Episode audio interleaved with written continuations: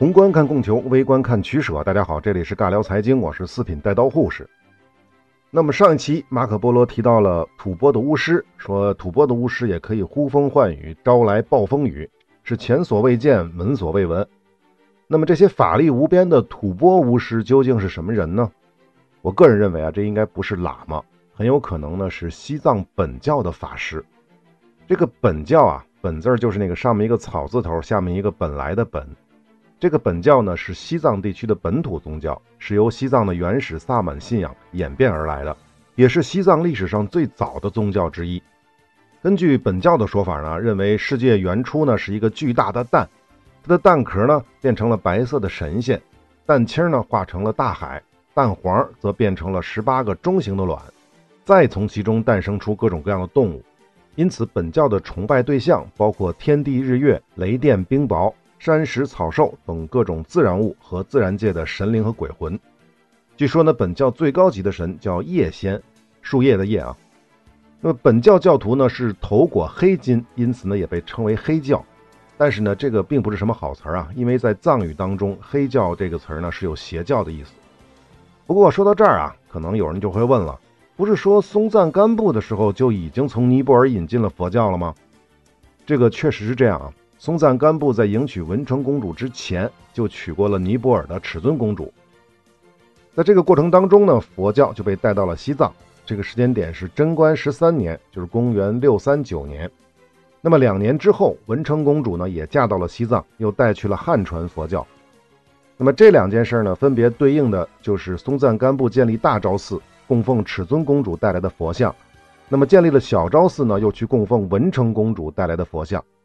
自此呢，佛教确实一度成为了吐蕃的国教，因为这个原因呢，本教就遭受了一定的打击。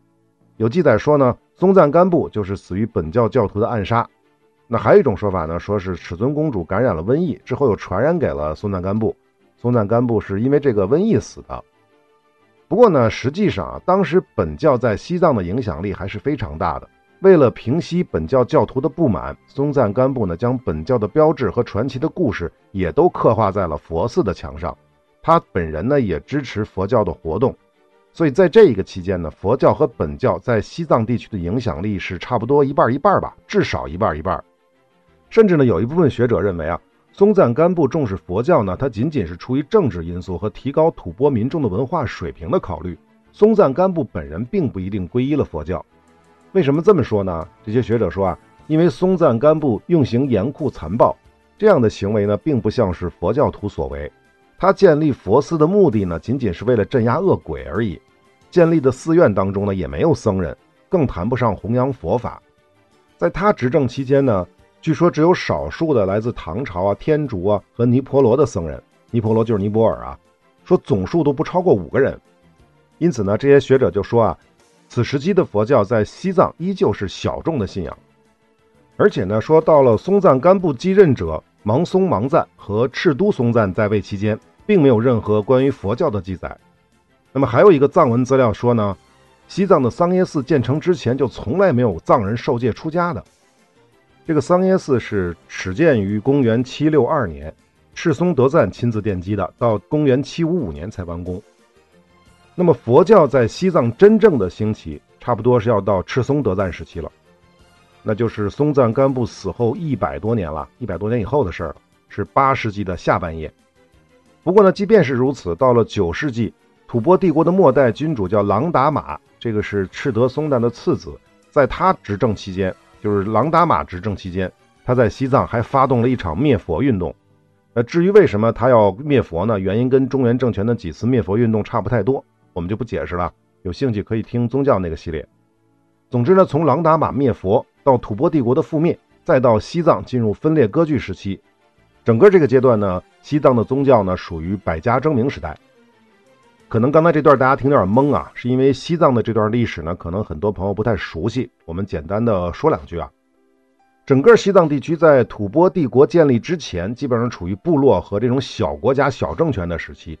藏人的起源呢是比较复杂的，包括了西藏高原东西南北各个方向的种族，比如来自北方的古羌人，来自于南方的古印度人，也少不了来自于西北的克什米尔地区和帕米尔高原地区，还有呢就是来自于四川地区的。总之呢，在吐蕃帝国统一西藏之前，这里存在着大概十二个规模较大的小邦，其中呢最强大的部落叫做雅龙部，这是位于现在西藏自治区山南市的雅龙河谷，就是他们起源的地方。据说呢，他们是古羌人的后裔，在松赞干布继位之前，传说雅龙部已经传承了二十多代，起源于公元前一二七年的第一位领袖叫做聂赤赞部。但是呢，这个只能叫做传说啊，因为松赞干布之前吐蕃是没有文字的，这些说法呢都是吐蕃帝国建立之后自说自话的，基本上呢也没法考证。大约在公元六世纪，雅龙部的首领叫做囊日论赞，开始武力扩张，兼并了邻近的一些部落。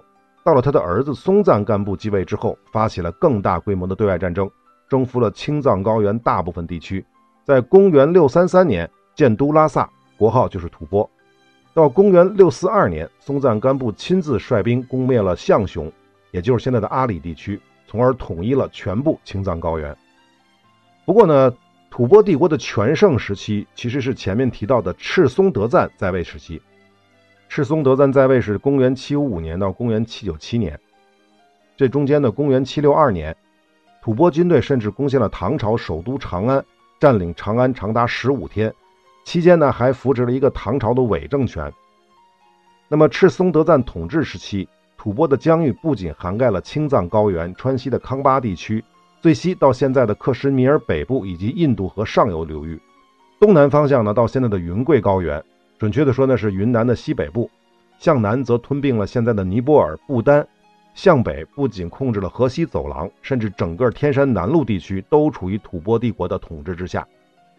而吐蕃帝国的崩溃，就是前面提到的那个末代君主朗达玛，他的前任呢是赤德松赞的三儿子赤祖松赞，而这个朗达玛实际上是老二。一般的说法呢是说赤祖松赞呢过于信佛了，造成了朝政被僧人垄断，这就引起了吐蕃贵族高层的不满。公元八三八年，赤祖德赞呢被谋杀，说是趁其醉酒呢拧断了他的脖子。随后这些贵族就拥立了朗达玛。那关于这部分内容呢，看上去有点矛盾啊。要知道，弄死赤祖德赞的其实是三位反佛的权臣，但为什么又说吐蕃朝政被僧人垄断呢？简单看了一下呢，基本逻辑是这样啊：赤祖德赞确实是把大权交给了僧人管理，而反佛的这些吐蕃贵族，则是通过污蔑拥佛的贵族反佛，一步步铲除了赤祖德赞身旁的这些拥佛的大臣，之后才痛下杀手。所以呢，只能说这个赤祖德赞呢过于昏庸无能了。公元八四零年，朗达玛宣布，由于推行佛法而触怒了天神，下令禁止佛教，并强制推行本教。然后呢，大规模的杀害僧人领袖，强迫僧人还俗，关闭寺院，毁坏佛像佛经，史称琅达玛灭佛。那琅达玛灭佛自然招致了佛教僧侣和信徒们的强烈反对。结果呢，公元八四二年。也就是宣布灭佛的两年之后，琅达玛遭到了佛教徒的暗杀身亡。那么琅达玛死后，吐蕃内部就爆发了武装权力斗争，说白了就是为了王位的争夺战。那么这场内战呢，旷日持久，结果呢又赶上了吐蕃自然灾害频发，从而引起了各地的民变，进而导致吐蕃各地领主呢纷纷起兵，形成各自的割据势力。吐蕃帝国呢自此名存实亡，进入了分裂时期。那这个吐蕃帝国的分裂到什么时候才结束呢？这就要几百年之后了，要到蒙古帝国兵临西藏，公元一二四零年。不过呢，蒙古人打到西藏的时候才发现，原来这里并不是一个统一的帝国。最终呢，他们就找来了一位西藏地区宗教影响力比较大的人物，这个名字就不说了，因为大家也记不住。总之，他就是当时藏传佛教萨迦派的宗教领袖。这萨迦派呢，也被称为花教。不是那个花椒啊，是花鲜花的花花教，对应的什么黄教、白教、红教、花教。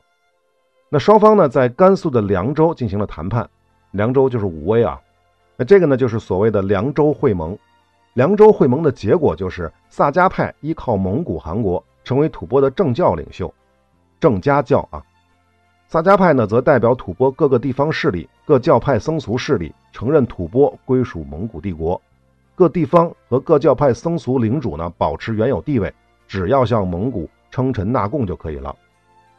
一二六四年，就是二十多年之后，忽必烈在吐蕃设置了总制院，后来呢改名为宣政院，委派萨迦派首领管理吐蕃的政教事务，建立了萨迦政权，也可以叫做萨迦王朝。吐蕃呢这才正式结束了分裂。那这个呢是元朝到明朝一三六九年，明太祖朱元璋派人赴藏，对西藏各地的僧俗首领加以安抚，承认他们的固有地位。相当于就继承了元朝对西藏的统治，但是呢，明朝对西藏的统治力度是非常有限的，基本上呢就是分别册封的方式，有实权的势力呢就封王，有影响力的宗教势力呢我就给你封个活佛之类的，搞这种册封。简单的说呢，只要是你承认我明朝是宗主就行了，甚至呢明朝都没有在西藏驻军，也没有派驻有任何行政权力的官吏。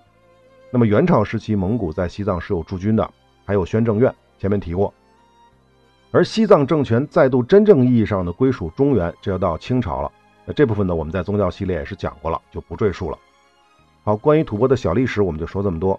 另外呢，马可波罗应该是没有真正进入过西藏的腹地，可能呢，也就是路过了成都西边的这个天全县呀、雅安市啊、汉延县这一带，也就是川西地区。那关于他讲的西藏的这些内容呢，大部分应该都是听说的，而不是亲眼所见。好，接下来要说的就是吐蕃相邻的建都地区，也就是现在四川凉山彝族自治州和攀枝花市这一带。关于建都呢，第一个值得说的又是一个奇异的地方风俗，这个跟川西地区类似。马可波罗说啊，这里的居民有一种可耻可憎的习惯，经过这里的旅客会跟当地人的妻子或者姐妹发生那种关系，但当地人呢毫不为耻。当生客来的时候呢。每家主人呢，总是设法把生客领到自己的家中，并把家中的所有女性都托付给他，让他做临时的主人，自己呢却离家出走。当生客在家时，家人就会在窗台上做一个记号，比如把帽子或者什么其他东西呢放在窗台上。当这种记号存在的时候，做丈夫呢就留在外面不回家。这种风俗呢盛行于全省。他们这样做的目的呢，说是出于敬奉他们的偶像。他们认为啊，对旅客如此和善的行为可以得到神的祝福，从而获得五谷丰登的回报。哎，这一套词儿呢，是不是听上去挺熟悉啊？但是呢，建都地区的这个陋习跟前面说的川西的情况不太一样。川西那个是未婚女子，这个是全家的女性，这个跟哈密非常像，对吧？不同的是呢，哈密说这种风俗呢是为了赚钱，当然也是为了信仰啊。而建都这儿呢，就是纯是为了信仰。不过呢，话说回来，金钱应该也可以算是一种信仰，啊，开玩笑啊。好，那么关于建都第二个要说的就是这里的货币。那建都所使用的货币呢，其制法是这样的：说是将金子呢熔成小条，不经过任何铸造，按重量使用。这个很简单嘛，就是金条嘛，直接拿金条做货币。这说明什么呢？说明当地盛产黄金。当然了，黄金毕竟还是稀有啊，再怎么盛产它也是稀有的，所以呢是属于贵重的货币。而当地人使用小面额的货币呢，则是盐巴。前面川西地区呢也提到过，只是马可波罗在这部分描述呢更为详细。他是这么说的：这里有许多盐井，当地的居民呢从盐井当中取出盐水，用小锅来煮盐。当水沸腾一小时之后，就会变成糊状，然后他们就会把它制成小饼。饼啊，吃的那个饼，那个小饼，每一枚呢价值两便士。这种小饼呢下平上凸。放在靠近火的热瓦上，很容易干燥。这种岩壁上呢印有大汉的印记，不是官府任命的官吏呢是不能铸造的。像这样的八十个盐饼就可以值一枚金币。不过呢，八十个盐饼换一枚金币是城里的价格。如果是到了远离市镇的少数民族地区呢，六十个盐饼、五十个甚至是四十个盐饼就能换一枚金币。那么这会带来什么问题啊？套现啊！这说明什么呢？说明山里的黄金更多，盐更稀少。所以当地的商人就可以通过贩卖盐币来获取高额的利润。另外呢，马可波罗还说啊，当地城市的居民仅会食用盐饼破碎的部分，而整块的盐饼则当做货币使用。那这部分就不用多解释了吧？我们在货币系列是讲过的，货币是因为交易的需求而天然产生的，盐币、贝币都是典型的代表。好，这就是建都啊。那么离开建都，经过了一条盛产金沙的叫做布鲁斯的大河，来到了河腊章地区。布鲁斯河是啥呢？其实就是金沙江啊。马可波罗指的应该就是金沙江在四川和云南交界的这个部分。而河腊章地区，我们之前是说过的，广义上指的是宋朝同期的大理国，而元朝时期呢为云南行省，那也就是现在的云南省全境了，差不多。马可波罗说呢，过了金沙江，差不多五天的路程就抵达了云南行省的首府鸭翅。不过呢，鸭翅并不是现在的大理，而是昆明。马可说呢，这是一座宏伟壮丽的大城市，城中有大量的商人和工匠。有意思的是啊。马可波罗很奇怪的在这儿提说，这里的人民认为小麦制成的面包是有害健康的，所以他们不吃面包而吃大米。那么这句话呢，本来没什么了不起的，但问题是，难道马可波罗在成都地区吃面包吗？在北方中原地区吃面包吗？或者说当时的中国有面包吗？你马可波罗有可能从西方过来，用当地的小麦粉来做面包，这个可以解释。那普通老百姓没有听说过中国的普通老百姓在古代吃面包的啊，所以呢，我怀疑这一段呢可能是翻译的问题，也就是说，他说的面包应该指的就是小麦面粉制品，当然主要应该指的就是馒头，或者那个时候可能也叫包子。好，我们不纠结这个事儿了，再说大理的货币。马可说啊，他们使用白色精美的海币，八十枚贝壳呢，相当于两枚威尼斯银币或者是一萨级白银。八萨级白银可以兑换一萨级黄金，这里得解释一下货币单位啊。威尼斯银币是十三世纪到十四世纪威尼斯共和国铸造的一种银币，但是呢，不同时期它的重量是不一样的。历史上呢是有一克多的，也有三克多的，我们可以简单理解为一钱白银的价值吧，差不多。至于萨吉是什么单位呢？我没搞清楚，这个确实没查到，但看上下文呢，应该指的是一种重量。那么按照威尼斯银币去算呢，差不多就是三到八克的样子。那关于云南地区使用海币为交易货币，这个在历史上确有记载，而且呢，原始当中也提到了云南的贝币的交易单位为索，索呢是线索的索啊，应该是一串的意思。一所呢是八十枚海贝。至于云南哪来的海贝，前面是说过的，显然是来自于印度洋的，而不是来自于太平洋的。而且呢，马可波罗游记的后面也专门提到过。另外呢，作为八卦爱好者的马可波罗又一次提到说，当地的土著并不把自己的妻子与别人通奸看成是一种羞辱。呃，似乎呢，云南地区的民风，那个时候的云南地区的民风呢，都有点那啥啥，是吧？好，关于鸭翅城，再有一个就是方圆一百英里的大湖，这个不用说，大家应该都知道了，这就是滇池。接下来离开昆明，向西十天的路程，抵达河腊章的王城，也就是大理城。马可波罗提到这里的河流盛产金沙，山里呢也有丰富的金矿，还出产巨蛇。这个巨蛇是什么东西呢？它的描述是：巨蛇体长十步，周身长达十手掌，接近头的地方有两只短腿儿，每只腿上有三个爪子，眼睛比四个便士还要大，闪闪发光，两颚很宽，可以吞下一个成人，牙齿大而锋利，它们的整个形体十分可怕，无论人或者其他动物。只要靠近它们，没有不感到恐怖的。这什么东西啊？蛇怎么会有两只短腿呢？是不是马可波罗听错了，或者是看错了？其实应该是四只短腿，因为这玩意儿大家一猜就知道，就是鳄鱼嘛。另外呢，马可波罗还讲了当地人是怎么抓鳄鱼的。很简单，就是在鳄鱼必经之路插上木条，再在木条上面装上锋利的矛，也有的翻译为铁钉啊，用沙子把这个矛掩埋了，鳄鱼就看不见了。到时候它一爬过去，肚子就会被毛划破，很快就会死去。不过有意思的是呢，马可说当地人抓鳄鱼是要取鳄鱼的胆，说是如果被疯狗咬伤了，只需将胆汁掺入酒中服下就能痊愈。妇女临盆时呢，还可以用来做催生剂。再有就是这个胆汁呢，鳄鱼的胆汁呢，可以涂抹，涂抹哪儿呢？去治疗那些脓包或者是其他疹类，就出疹子那种东西，说是可使之立即消除。对于治疗其他许多病痛，此物也很见效。我们都知道蛇胆是很重要的药材，吃了能明目啊，据说。但是鳄鱼胆是否有这么多功效呢？我查了一下，还真有。比如说什么清热解毒啊，保护肝脏啊，甚至还有抗病毒乃至抗癌的效果。当然，这个抗癌呢，也只是有一点点的抑制作用，或者说是减轻病患的痛苦而已。那其中清热解毒、保护肝脏之类的，确实跟马可波罗讲的是有类似的地方。好，这是鳄鱼啊。再说一个大理城好玩的事儿啊，特别好玩的事儿啊，说是当地啊有些经常干坏事的人，会随身携带毒药，一旦被官府抓捕要受酷刑的时候，他们就服毒药自杀。可是你知道当地的官府是怎么对付这些亡命之徒吗？马可波罗说他们会预备狗屎，你没听错啊，就是狗屎，狗拉的屎。官府呢会强迫服毒的人吞服这些狗屎，以引起他们的呕吐，将毒药清除。哎呀，看到这儿太他妈恶心了，我觉得。啊，不说这个啊，不过这个呢并不算是大理城最神奇的。说呢是在蒙古征服大理之前，当地呢还有一种残暴的风俗。怎么说的呢？说是如有品行高尚、机智勇敢的人偶然投诉到当地人的家中。这当地人会干嘛呀？会在夜间偷偷的杀死这个过客，但是这个行为呢，并不是为了谋财害命，而是他们希望才智双全的死者的灵魂能够留在自己的家中，使他们的事业兴旺发达。因此呢，有不少人呢，过客呢，在大理丧命。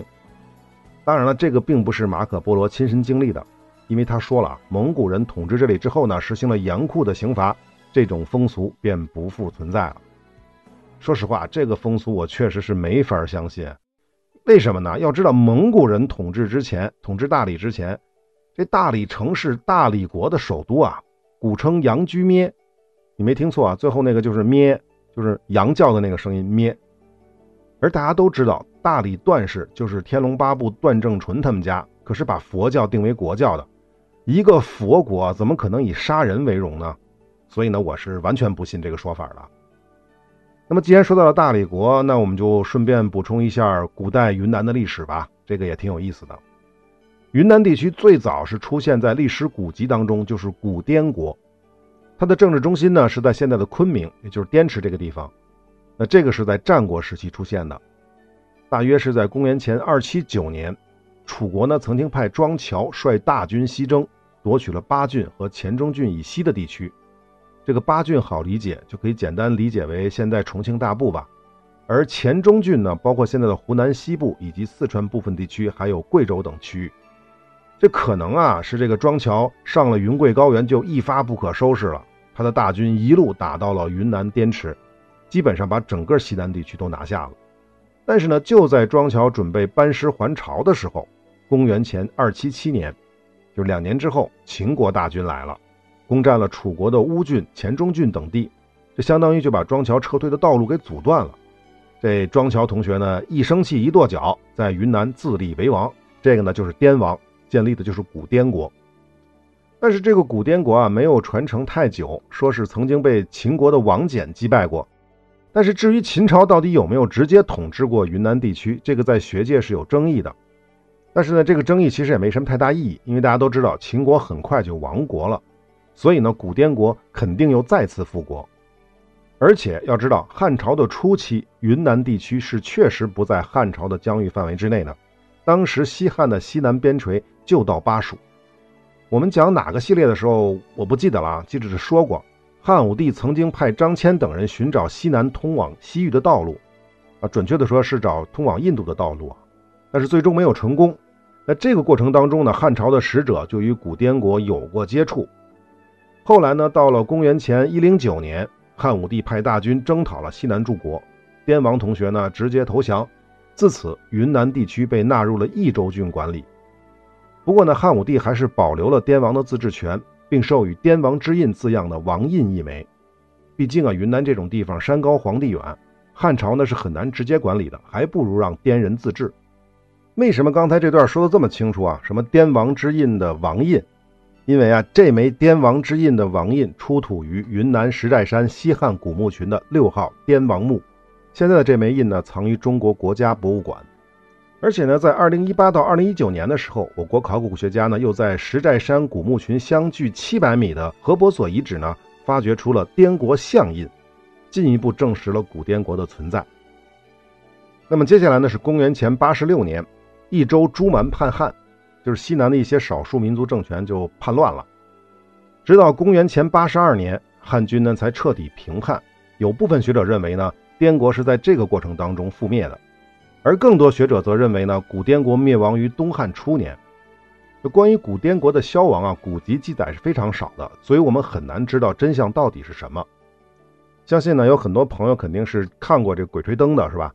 其中就提到了滇王墓。但是这儿呢，要跟大家说清楚啊，《鬼吹灯》当中提到了很多滇王墓的历史知识是虚构的，千万别当真啊。其实呢，古滇国到底是怎么消失的，我们也不用太纠结。毕竟啊，云南地区离中原太远了，而且云南很大，这里也不只有滇国，还有很多少数民族建立的小国家，其实都算不上国家，可以简单理解为三国时期诸葛亮南征遇到的像孟获那种的少数民族政权。这个孟获就是当时东汉建宁郡人，也就是现在云南曲靖一带的。那这些少数民族政权与中央政权之间的关系，简单的讲就是你不来，老子就是爷；你来了，我看能不能跟你打。能打呢，我们打一下，打赢了老子还是爷；打输了，你是爷，老子是孙子。不能打还一样，你是爷，老子是孙子。但是呢，等到你中原政权的军队走了，或者呢是中央政权对地方的威慑能力降低了。老子再造反还是爷，差不多就是这么个意思啊。那这种与中央政权反复的和解、造反冲突的情况呢，一直延续了很长很长的时间。严格意义上讲呢，历朝的中原政权呢都没有真正意义上的实现对云南地区的直接统治。云南地区自古滇国之后，也没有出现过特别强大的地方政权，直到唐初。隋末唐初的时候啊，云南被称为六赵，因为这里呢有六大部落。号称六赵，这个“赵”这个字呢，其实就是酋长的意思。那么这六诏是哪六诏呢？巴拉巴拉，具体名字我就不说了啊，特别拗口。唯一的一个要说的就是蒙社赵，因为它地处南方，也被称为南诏。南诏呢，也是西南地区最强的部落。公元七三八年，南诏的首领在唐朝的支持下兼并了其余五赵。有史料说呢，其实就是南诏用重金贿赂了唐朝的剑南节度使。这样呢，唐朝才帮助南诏兼并了其他五诏，统一六诏之后，南诏被唐玄宗册封为云南王，在今天洱海地区为政治中心，建立了南诏国。第二年呢，又迁都太和城，也就是今天大理市这一带。相信南诏这个名字呢，很多朋友都熟悉，但是呢，对于云南地区政权，可能最熟悉的是谁啊？应该是大理国，对不对？那么南诏国是怎么演变成大理国的呢？那今天时间差不多了，我们下期再接着聊。下期再见。